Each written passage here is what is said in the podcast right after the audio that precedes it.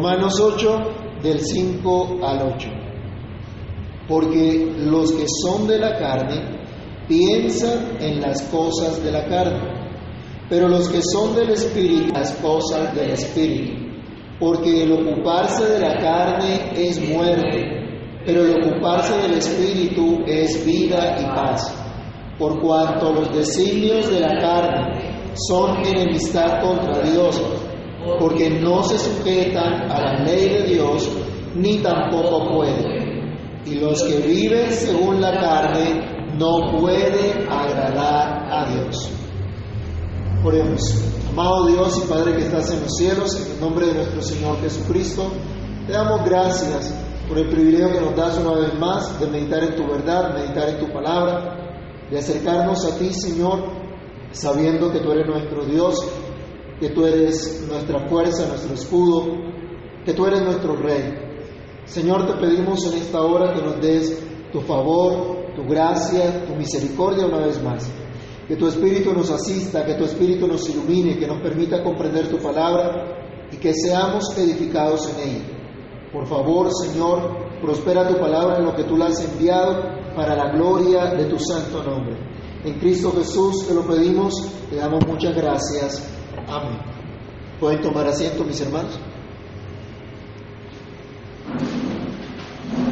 La iglesia que estaba en Roma, así como cualquier comunidad local que invoca el nombre de nuestro Señor Jesucristo, todos aquellos que son llamados a ser de Jesucristo, necesitan por completo depender del consolador que Dios le ha dado para estar con ellos todos los días, para conformarlos a la imagen de su Salvador.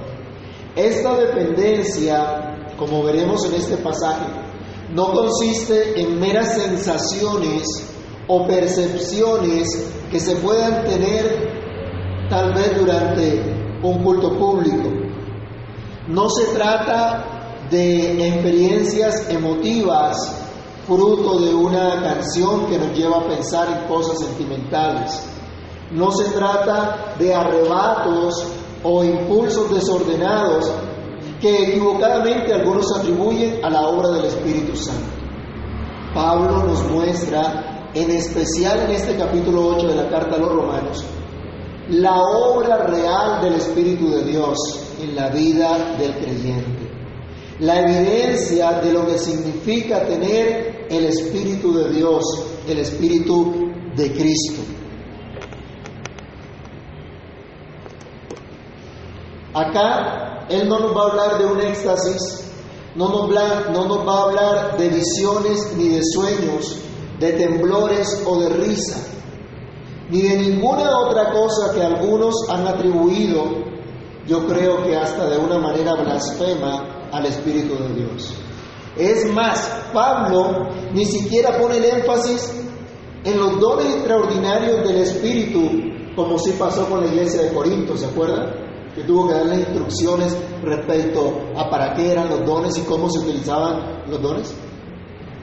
Pero Pablo no coloca este énfasis como en, en, estas señales que estuvieron activas durante el primer siglo certificando la buena nueva del Evangelio por mano de los apóstoles en especial. El apóstol Pablo nos señala la obra del Espíritu de Dios mediante el entendimiento cabal del Evangelio, que transforma nuestras vidas. El entendimiento cabal de esta buena nueva que nos viene dando que ya no hay condenación para los que están en Cristo, para los que están unidos a Cristo y que por lo tanto ya no andan conforme a la carne, sino conforme al Espíritu. Aquellos por los cuales Dios envió a su Hijo para cumplir en ellos el justo requisito de la ley, que a causa de nuestra naturaleza pecaminosa no podíamos cumplir por nosotros mismos.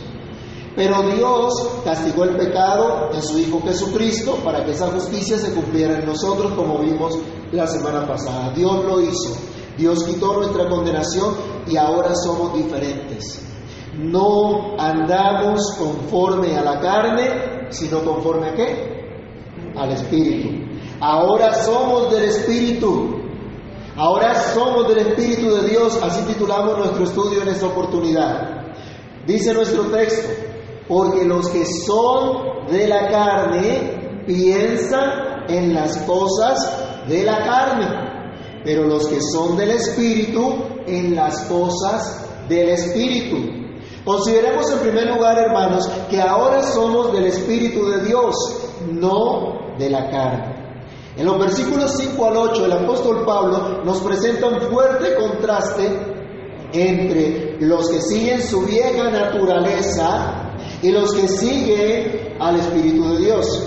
Nos ayuda a tener claridad entre los que son verdaderamente cristianos y los que no lo son. Entre los que van por un camino de perdición y los que ahora gozan de vida y paz. Con profundo gozo ha dicho Pablo que Dios quitó nuestra condenación. Y lo que la ley no podía hacer, Dios lo hizo al enviar a su Hijo y castigar en él nuestro pecado, cuyo resultado es que ahora nosotros, Pablo, la iglesia que estaba en Roma, ustedes y yo, todos los redimidos, no andamos conforme a la carne, sino conforme al Espíritu. Seguimos teniendo lucha contra el pecado, así es, Seguimos lamentando que no sigamos perfectamente a Cristo como deberíamos, pero no somos de la carne. Ese es el primer punto. No somos de la carne. Pensando en las cosas de la carne. Los que son de la carne, dice acá, viven pensando en las cosas de la carne. Y acuérdense a qué se refería Pablo con la carne. A este cuerpo físico a la naturaleza pecaminosa, ¿cierto? A esa naturaleza caída, a esos deseos, a esas inclinaciones pecaminosas que todo ser humano tiene por naturaleza. Nos dice entonces, los que son de la carne, de una manera ferviente, de una manera intencionada, consideran las cosas que agradan a su naturaleza caída, a su naturaleza pecaminosa. La gente que vive de acuerdo a los principios pecaminosos que hay en su vida se abandona al pecado. No le importa otra cosa, no le interesa otra cosa que satisfacer sus deseos pecaminosos sin considerar las consecuencias que esto le pueda traer. ¿Han escuchado a la gente diciendo que la vida es una sola y hay que vivirla a plenitud? Pero dicen esto para deleitarse en sus pecados, en su maldad. Los que viven según la carne hasta se glorían de lo que hacen, se glorían de su valentía, de su osadía para hacer cuanto les place. Perdón porque teníamos en mute a los hermanos de Zoom, no nos estaban escuchando. Ahora sí. Les decía, hermanos, que no somos de la carne, pensando en las cosas de la carne, los que no conocen al Señor, los que no tienen temor de Dios en su corazón, de manera ferviente, activa, se dedican a las cosas de la carne. Se alegran en su, valentía, en su en su osadía, en las cosas que hacen, que saben ellos perfectamente que no agrada a Dios, pero agrada a sus propios deseos cuando en realidad lo que están cosechando para ellos, lo que están buscando para ellos, no es más que desventura y juicio. Vayamos a Isaías, capítulo 5, del verso 18 al 23, y miren lo que Dios hablaba acerca de estos que eran de pronto muy valientes. Alguien que lea Isaías 5, del 18 al 23.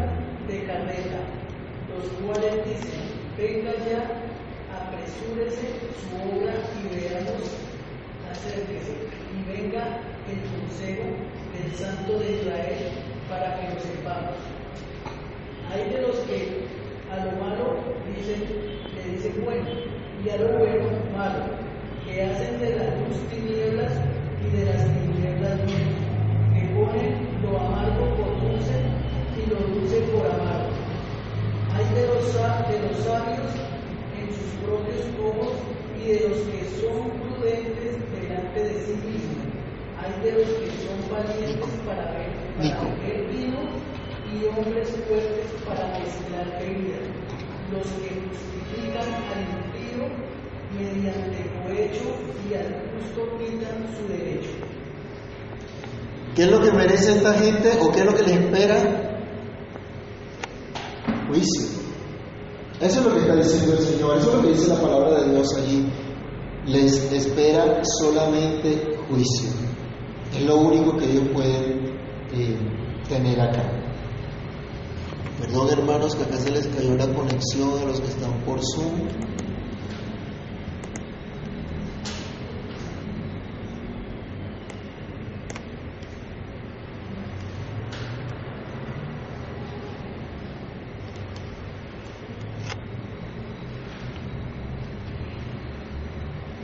O en estos días escuchaba la declaración de un personaje agradeciendo a los maestros que habían sembrado muchos de los argumentos y mucha de la resistencia que han expresado los jóvenes en el contexto de las manifestaciones del paro nacional que padece nuestro país.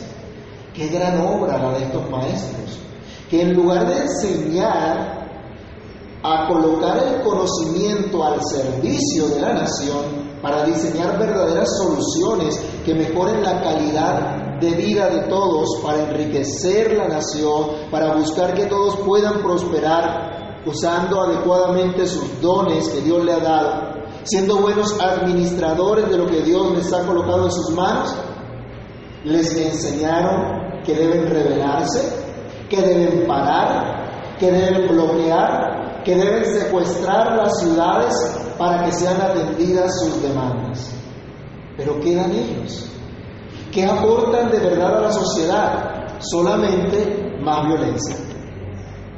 Eso es lo que están logrando. Eso es lo que están consiguiendo. Solo más violencia por implementar un modelo de pobreza, de miseria para todos, porque al pedir todo gratis, saben que la única manera para ellos obtener las cosas es quitándole a los que tienen, a los que producen, acabando así con todo. No ven el vecindario, no ven la ruina que han traído el modelo que difunden, pero creen que han hecho una gran labor. Y más triste es todavía ver creyentes o llamados creyentes con nuestra bandera al revés. ¿Cómo son los símbolos patrios? Eso es una, eso es una ofensa a nuestros símbolos patrios. Y lo ven ustedes en Facebook con la banderita al revés y diciendo nos están matando o diciendo Colombia en alerta roja. Un cristiano haciendo esto. Otros dicen, vi una valla, una en una marcha de estas también diciendo pedimos perdón por no mostrar o el cristianismo pide perdón por no mostrar al verdadero Jesús. Como si la justicia que dicen perseguir se ajustara a la justicia verdadera que solo viene de parte de Dios. Pero yo me pregunto, ¿es que acaso no han leído sus Biblias? ¿Es que acaso no han visto quién es Cristo? ¿Y cuál es la obra de Cristo por nosotros y en nosotros? ¿Qué, están haciendo realmente estos creyentes que confían en el hombre, en un caudillo que les dé todo gratis y que les traiga justicia? ¿Qué hacían los valientes que mezclaban bebidas y que hacían cuanta maldad se les ocurría? ¿Qué hacen todos los poderosos de la tierra que piensan quedarse con todo, destruyendo a los demás, aunque les digan que es para su bien y que están de su lado, pensando en las cosas de la carne? Es una situación bien, bien terrible, hermanos. Aquí, simple y sencillamente, están acumulando juicio y están siendo conducidos a la muerte. Dice nuestro texto, porque el ocuparse de la carne es muerte. Estar del lado de la carne es muerte. seguir el camino ancho que lleva a la perdición, el camino ancho de la religión humanista, que por cierto crece vertiginosamente, incluso dentro de las denominaciones que se dicen ser cristianas y hasta reformadas, es un camino que solo conduce a la muerte. La religión humanista, que es paganismo puro, no importa cuán moderno quiera parecer, solo conduce a la muerte. La historia que nuestras escuelas han dejado de estudiar por más de 30 años, pero que muchos quieren repetir, la misma historia da fe del resultado del paganismo, del resultado del abandono de Dios por parte de aquellos que lo menosprecian. Vamos, por ejemplo, a Romanos 1, del 28 al 32. Alguien que lea Romanos 1, 28 al 32.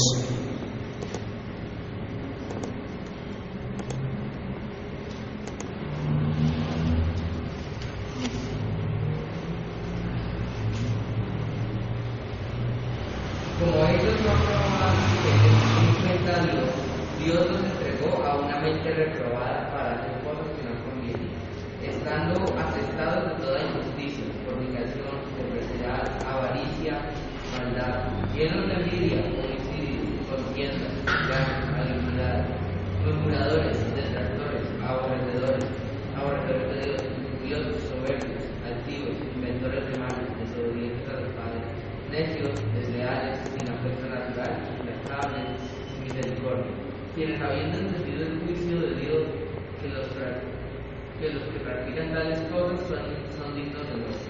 No solo las hacen, sino que también se complacen por los que las practican. Interesante. Ya Pablo en el capítulo 1 de esta carta lo decía. Pero ¿no es este, hermanos, el retrato de nuestra sociedad actual? ¿No es lo que vemos? La constitución del 91 de nuestro país invoca la protección de Dios para lograr los objetivos por los cuales se promulgó. Cuando usted lee el, el preámbulo de la constitución, invoca la protección de Dios para promulgar esta constitución. Y en la misma constitución, por ejemplo, para, se establece que para la toma de, de posesión del presidente se debe prestar juramento para con Dios y el pueblo de cumplir la constitución y las leyes. Pero usando esa misma constitución se ha sacado a Dios de las escuelas, se ha enseñado a los estudiantes que el hombre viene del mono, que Dios no existe, y que por lo tanto se puede construir una nación justa y próspera sin Dios. ¿Cuál ha sido el resultado? ¿Qué es lo que vemos en nuestros días? Violencia, terror, es lo que ha vivido nuestro país en este último mes. Al parecer, la pandemia fue más generosa con la nación que el paro nacional. Estas actitudes, hermanos, estas intenciones de la mente, del corazón que dirigen a la gente sin Dios, solo llevan a una sola cosa, a la muerte. El estado de todos aquellos que se ocupan de las cosas de la carne, en las cosas que satisfacen sus deseos egoístas y pecaminosos, las cosas que Dios odia, es enemistad contra Dios. Dice también el apóstol Pablo en nuestro texto, por cuanto los designios de la carne son enemistad contra Dios, porque no se sujetan a la ley de Dios, ni tampoco pueden. Y los que viven según la carne no pueden agradar a Dios. Los que viven según la carne no tienen manera de agradar a Dios. Los verdaderos cristianos deben entender que no se puede estar de los dos bandos, que no se puede estar de los dos lados, del lado de la carne y del lado del espíritu. El cristiano verdadero sabe que este mundo, en este mundo se está con Cristo o se está contra Él. Mateo 12:30, el mismo Señor lo dice, el que no es conmigo, contra mí es, y el que conmigo no recoge, desparrama. El cristiano verdadero sabe que se debe ser o frío o caliente, pero si alguno piensa ser tibio, será vomitado de la boca del Señor. Los pensamientos e intenciones de la carne que conducen a la muerte son enemistad contra Dios. El gran problema de la humanidad es su enemistad contra Dios. El mundo aborrece a Dios y no se sujeta a su ley. Eso es lo que pasa. Por eso se promulgan leyes humanas, incluso invocando la protección de Dios como vivo en nuestra constitución. El gran problema de la raza humana es su pecado, su falta de conformidad a la ley de Dios, la incapacidad de conformarse a ella. Por eso, acá se nos, se nos llama la atención, el gran problema no puede ser resuelto por el hombre. El que piensa y se dedica a las cosas de la carne es un enemigo de Dios. Isaías 48, 22. ¿Quién lo tiene? Algunos han dicho el que reza y peca empata, pero ese dicho está totalmente equivocado, así que la gente no debe confiar en ello. Aunque los impíos se levanten contra la ley de Dios, aunque a pesar de eso nombren a Dios, le den gracias o pidan oraciones a su favor, eso no quita su enemistad con Dios. Aunque los avaros tengan fundaciones y sean tenidos por grandes filántropos, tienen un gravísimo problema, están enemistados contra Dios y no van a gozar de su paz. ¿Qué dice Isaías 48, 22? No hay paz. No hay paz para los malos. Aunque la falsa iglesia hable de un Mesías que no es el verdadero Cristo, esto no quita su enemistad contra Dios. Pero nosotros, amados hermanos, somos del Espíritu, no de la carne. Y allí viene nuestro segundo punto. Somos del Espíritu. Somos del Espíritu de Dios. Esa es nuestra nueva condición como creyentes. Antes estábamos en la misma condición de todos aquellos que hoy andan sin Dios, que hoy andan enemistados con Él, pero ya fuimos reconciliados por medio de nuestro Señor Jesucristo. Recordemos Romanos 5 del 6 al 10. Porque Cristo, cuando aún éramos débiles, a su tiempo murió por los impíos. Y ciertamente apenas morirá alguno por un gusto, con todo, pudiera ser que alguno osara morir por el bueno. Mas Dios muestra su amor para con nosotros, en que siendo aún pecadores, Cristo murió por nosotros.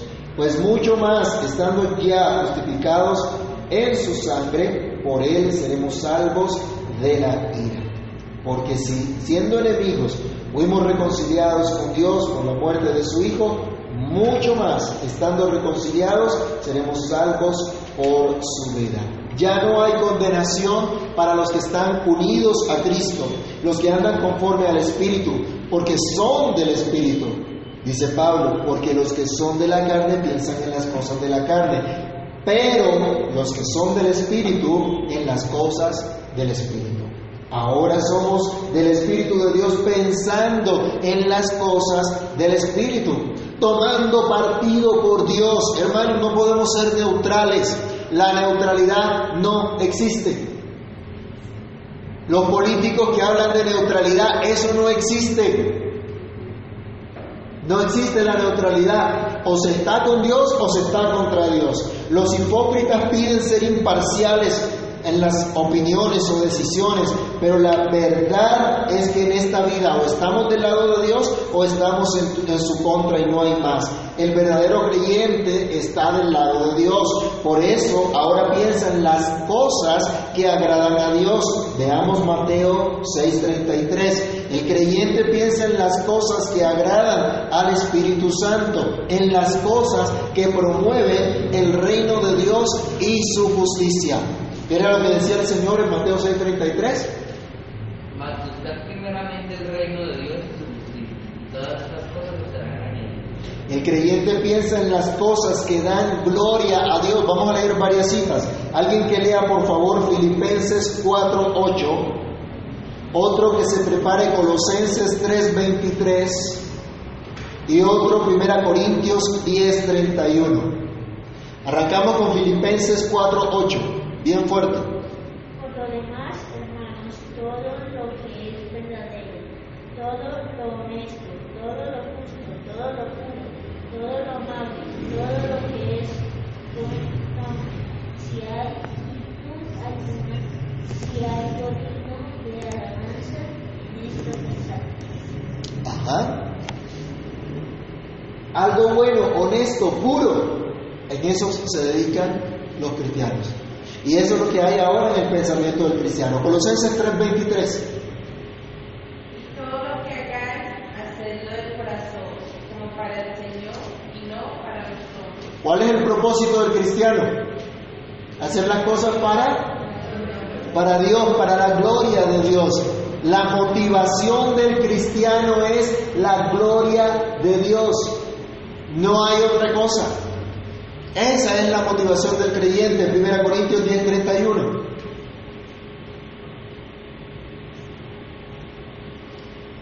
Pues, si pues coméis o bebéis o hacéis otra cosa, hacedlo todo para la gloria de Dios. ¿Hacer lo qué? Todo. ¿Solo el culto del domingo?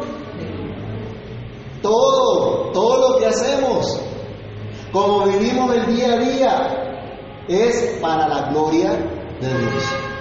Trabajamos para esos empleadores opresores, ¿ah? Como dicen por ahí, o trabajamos para la gloria de Dios, para mostrar a Cristo, para mostrar quién es nuestro Dios.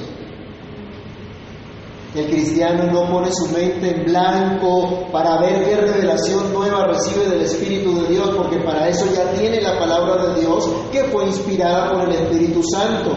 Y que esa misma palabra es la que el Espíritu nos va a recordar cuando tengamos que testificar de nuestro Señor con mansedumbre y reverencia, tal como Pedro le exhortaba en su primera carta, capítulo 3, versículo 15. Nosotros no le pedimos al Espíritu, Espíritu sopla en mí, como los que van a hacer el examen y no estudian, ¿cierto? Espíritu sopla en mí. No, Señor, no le pedimos al Espíritu ninguna de estas cosas. Le pedimos ilumine nuestro entendimiento. Hazme conocer más a Cristo. Enséñame a pedir como conviene. Y consideramos así sus palabras. Ahora nos deleitamos en la palabra del Señor, la cual sin duda confesamos conscientemente, procurando practicar como nuestra norma de fe y de conducta. En esto piensa el cristiano verdadero, el que fue liberado de la culpa y de la condenación del pecado, el que fue liberado por la ley del Espíritu de vida en Cristo, disfrutando, como dice la Escritura, de vida y de paz. Dice el apóstol otra vez, porque el ocuparse de la carne es muerte, pero el ocuparse del Espíritu es vida y paz. Somos del Espíritu de Dios, ahora andamos disfrutando de su vida y de su paz. O como decía el apóstol Pablo en la primera, el primer capítulo, Romanos 1.7, gracia y paz de Dios nuestro Padre y del Señor Jesucristo.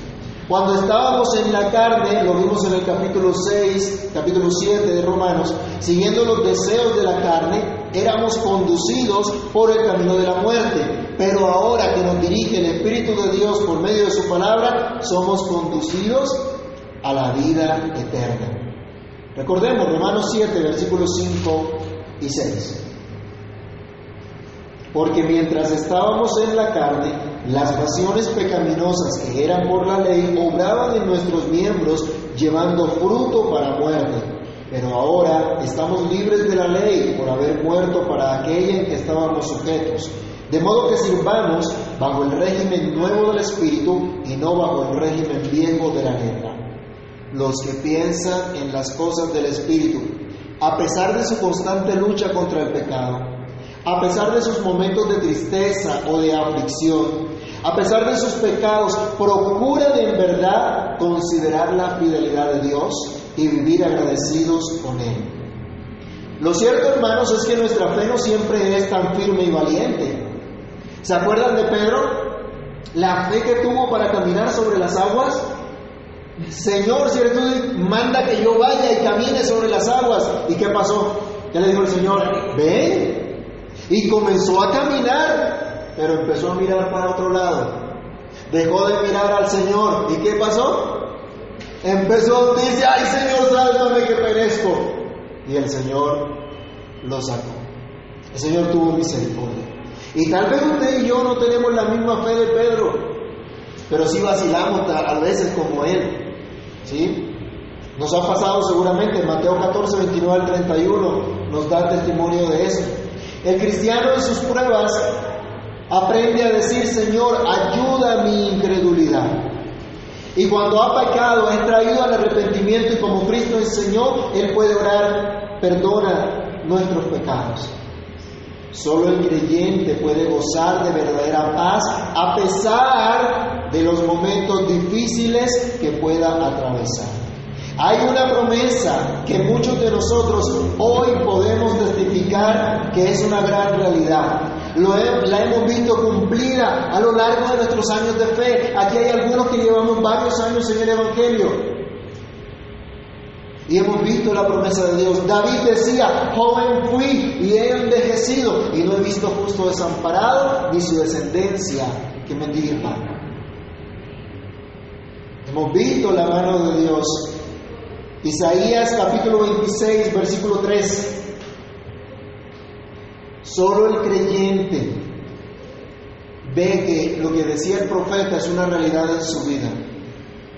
Tú guardarás en completa paz a aquel cuyo pensamiento en ti persevera porque en ti ha confiado. ¿Usted ha confiado en Cristo? ¿Usted ha confiado en el Señor? Entonces no se apresure, no se afane.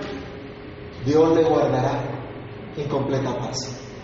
De pronto al considerar lo que está pasando alrededor del mundo, decimos, bueno, ¿y esto para dónde va?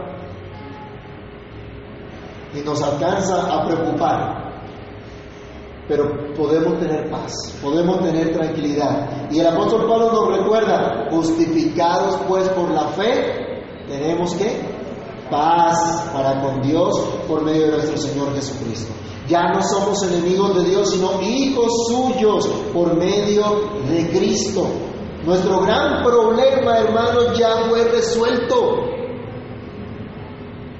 Sí, yo sé que mi hermano Eduardo ha tenido un gran problema en la casa.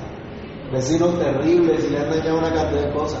Pero su problema más grande ya fue resuelto, hermano. El de ustedes, el mío, ya fue resuelto, hermanos.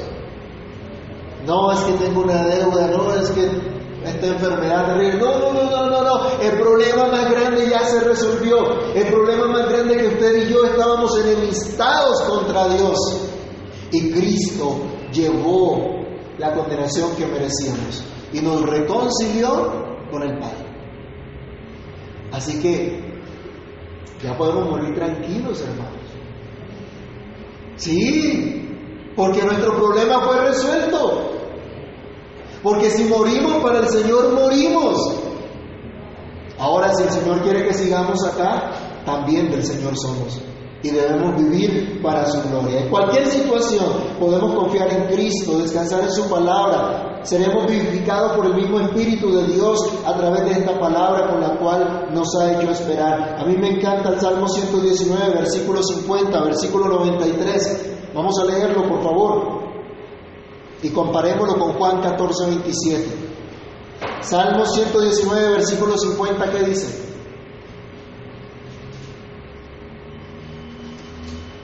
¿Están acá? Salmo 119, 50.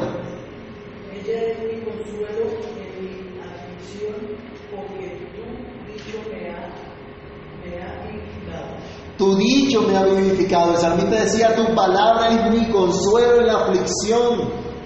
El consuelo en nuestra aflicción no es que nos den plata, no es que nos subsidien, no es que nos ayuden, no es que tengamos todas las cosas en abundancia ni que tengamos una salud espectacular. Nuestro consuelo está en la promesa de Dios. Somos sus hijos. Él tiene misericordia de nosotros. Él nos ayuda. Ese es nuestro consuelo. Eh, allí mismo, Salmo 119, versículo 93.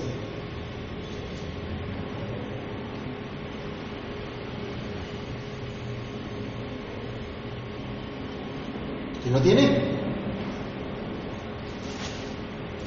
Nunca jamás te olvidaré tus mandamientos, porque con ellos me has vivificado. Al salmista confía en que es la palabra de Dios la que le vivifica. En Juan 14, 27, el Señor Jesús nos dice, la paz os dejo, mi paz os doy. Yo no os la doy como el mundo la da. no se turbe vuestro corazón, ni tenga. El impío y el falso creyente verá esta palabra y no pasará nada. El verdadero cristiano será vivificado, estará siempre viviendo para agradar a Dios.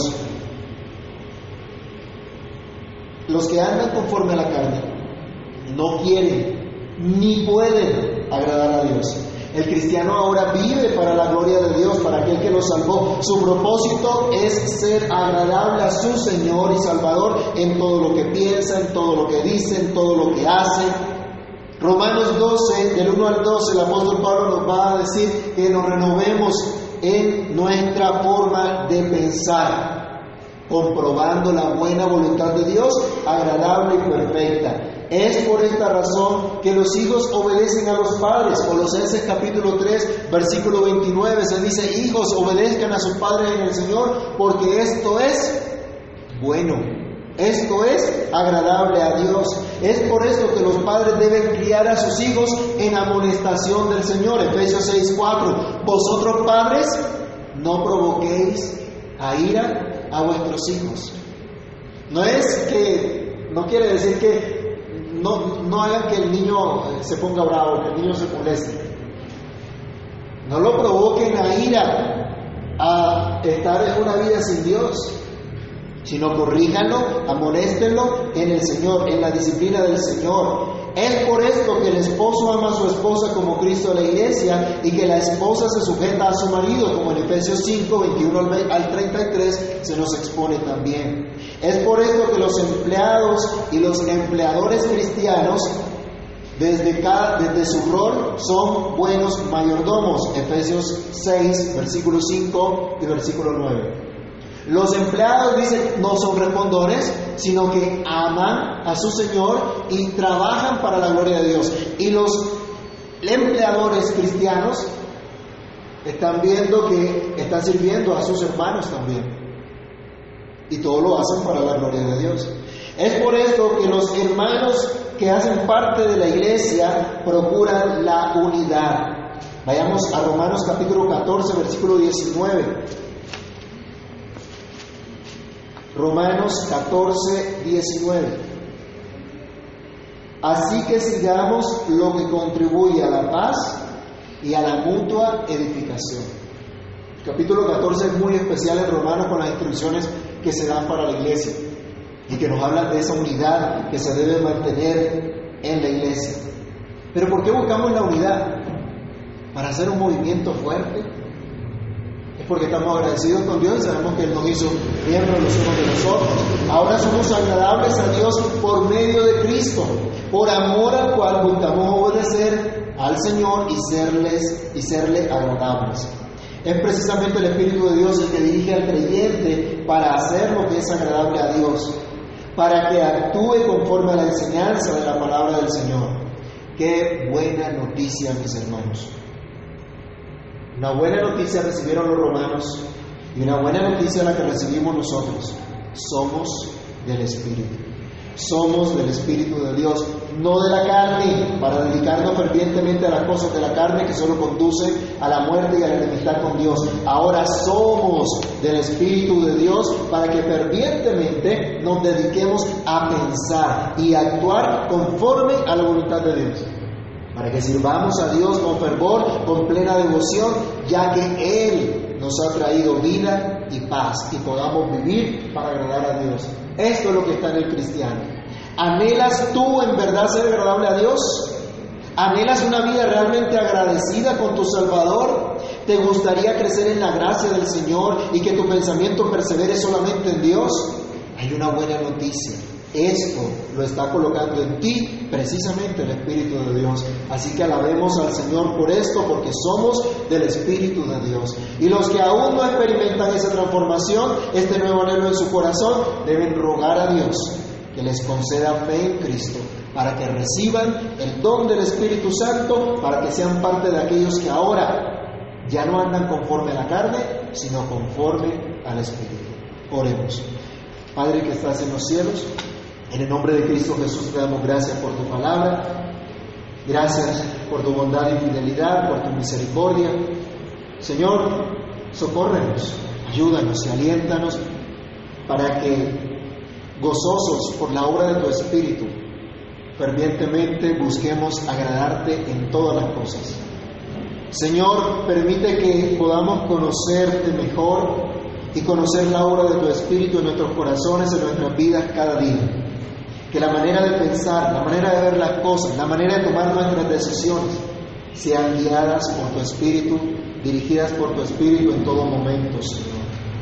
Ayúdanos en medio de la situación que vivimos en este tiempo, en nuestro país, en nuestra ciudad. Socórrenos, Señor, y danos tu gozo, danos tu paz. Permítenos, Señor, deleitarnos en ti en medio de todas estas situaciones, viviendo para tu gloria. Que el tiempo que tú nos permitas estar en esta tierra, Señor, nos concedas vivir para la gloria de tu nombre, obedeciendo la enseñanza, la dirección de tu Espíritu por medio de tu palabra, regocijándonos en ti, buscando fervientemente tu rostro, tu presencia, Señor, deleitándonos en tu verdad. Ayúdanos, Padre. Socórrenos, Señor. Que en nuestra debilidad seas tú fortaleciéndonos y dándonos la salida, Señor, para no pecar contra ti. Que tú nos socorras, que tú nos alientes, Señor, y que cada día experimentemos esa obra de tu Espíritu que nos hace vivir una vida realmente nueva, una vida diferente, una vida transformada por el poder tuyo, Señor. En tus manos nos colocamos y rogamos que sigas obrando en cada uno de nosotros, en nuestros hogares, en tu pueblo, para tu gloria y tu honra. En Cristo Jesús damos muchas gracias. Amén.